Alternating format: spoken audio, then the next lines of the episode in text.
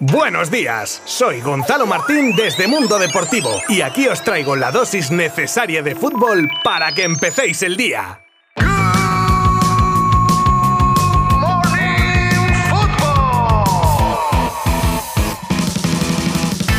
Muy buenas y bienvenidos un día más a Good Morning Football. Abriremos el episodio de hoy como siempre con el resumen de los partidos de ayer que nos deja dos nuevos enfrentamientos para los octavos de final del Mundial. Tendremos la previa del partido de hoy de España contra Japón y escucharemos las palabras de Luis Padrique, perdón, Luis Enrique. Ya se me ha pegado de tanto oírlo. Ojo, al que la IFI pone precio al PSG. Tenemos ranking de los jugadores mejor pagados del Mundial según Forbes, la renuncia de Barça y Madrid para ir a la próxima asamblea extraordinaria de la liga y más cosas que trataremos durante el episodio de hoy. Os habla Gonzalo Martín desde Mundo Deportivo. ¡Empezamos!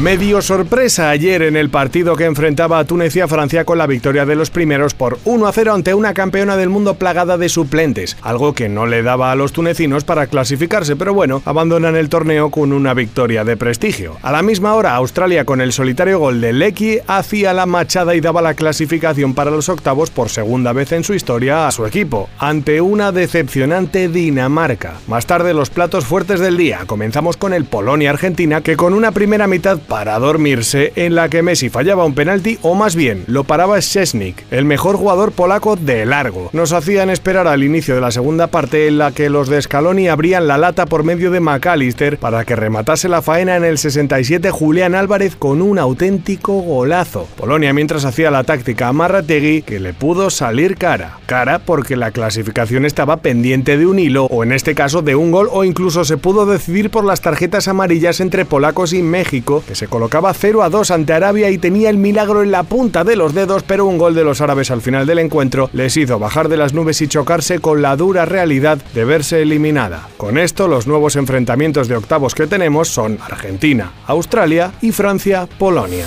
Y quien quiere sellar su pase a la siguiente fase y como primera de grupo es la selección española que hoy a las 8 deberá refrendar ese deseo venciendo a Japón y así olvidándose de otros resultados. Precisamente por esto y ante las insistentes preguntas en la previa sobre si el equipo va a especular o si le viene mejor no cruzarse con cierta selección en cuartos, Luis Enrique deja clara su postura. Tú imagínate que nosotros vamos a especular, venga, que nos interesa pasar de segundos. Y llegamos al minuto 90 y llega el descuento en los dos partidos con el mismo resultado, 0-0-0-0. O está ganando Alemania 5-0 su partido y nosotros especulando con el empate que nos vale. Y marca gol Japón. Volvemos a quedar eliminados. Nosotros no podemos hacer las cuentas de la lechera. Nosotros queremos hacer los deberes, queremos pasar como primeros de grupo y luego el que nos toque para ganar un mundial hay que ganar a todas las selecciones, ¿no? Pues ese es el objetivo. El Mister también nos deja su análisis de una Japón que no considera una cenicienta, ni mucho menos. Esto dice. Pues Japón es una selección muy bien trabajada. Eh, tendría que decir que a nivel individual estamos hablando de una selección de nivel muy alto, con muchísimos jugadores jugando en Europa. Son muy dinámicos, muy rápidos, muy pesados, en el sentido de que no vamos a tener mucho tiempo para pensar, no vamos a tener mucho tiempo para ejecutar las acciones y sobre todo me gusta su medio campo. A pesar de dejarnos claro que no va a especular, sí surge la duda de si algunos jugadores como Busquets, que tiene una amarilla, debería reservarse, o de si otros, como Rodrigo Gavi, que se entrenaba con un vendaje podrían ser de la partida o descansarán. Sobre estos dos habla el seleccionador.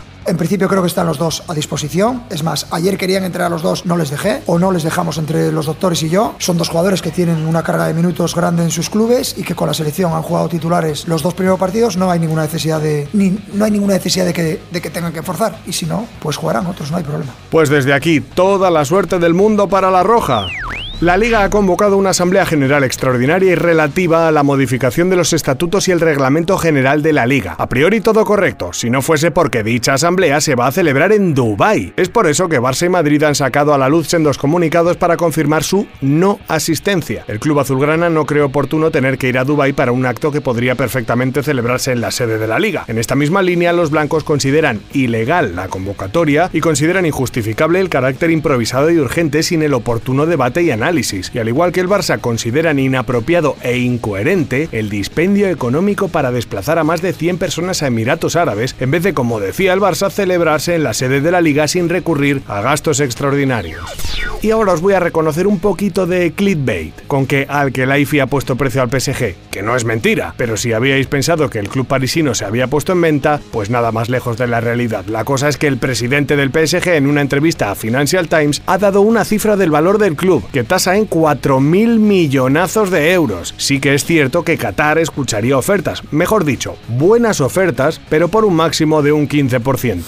Ya que estamos con tema dinerito, Forbes ha publicado la recopilación de los sueldos más elevados que tienen los jugadores del Mundial y ya conocemos uno de esos rankings que tanto os gustan y que tienen el top 5 a Lewandowski con 34 millones por temporada, Neymar 84 millones, Cristiano Ronaldo, a día de hoy eso sí, con 96 millones, en segundo lugar Leo Messi con 116 millones de euros y en el puesto número 1 el compañero del argentino, delantero de la selección francesa Kylian Mbappé, con unos ingresos por temporada entre ficha, publicidad y patrocinadores de 124 millones.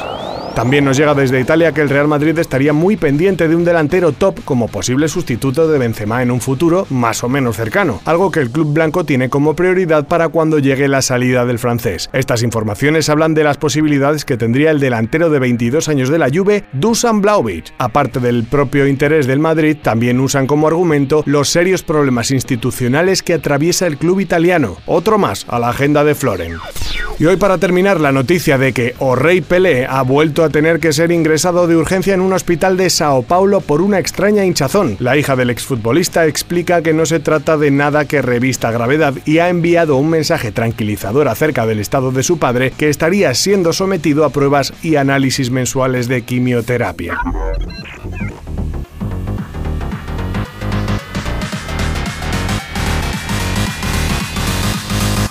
Todo contado por hoy. Mañana volveremos con todo lo que ocurra en los partidazos del día de hoy. Concretamente a las 4 juegan Croacia contra Bélgica y Canadá contra Marruecos. De estos dos partidos saldrán los rivales de los equipos clasificados de los encuentros que se juegan a las 8. Costa Rica, Alemania y Japón contra España. Miles de gracias por estar ahí al otro lado. Y si has llegado hasta aquí, añádete un abrazo virtual. Adiós.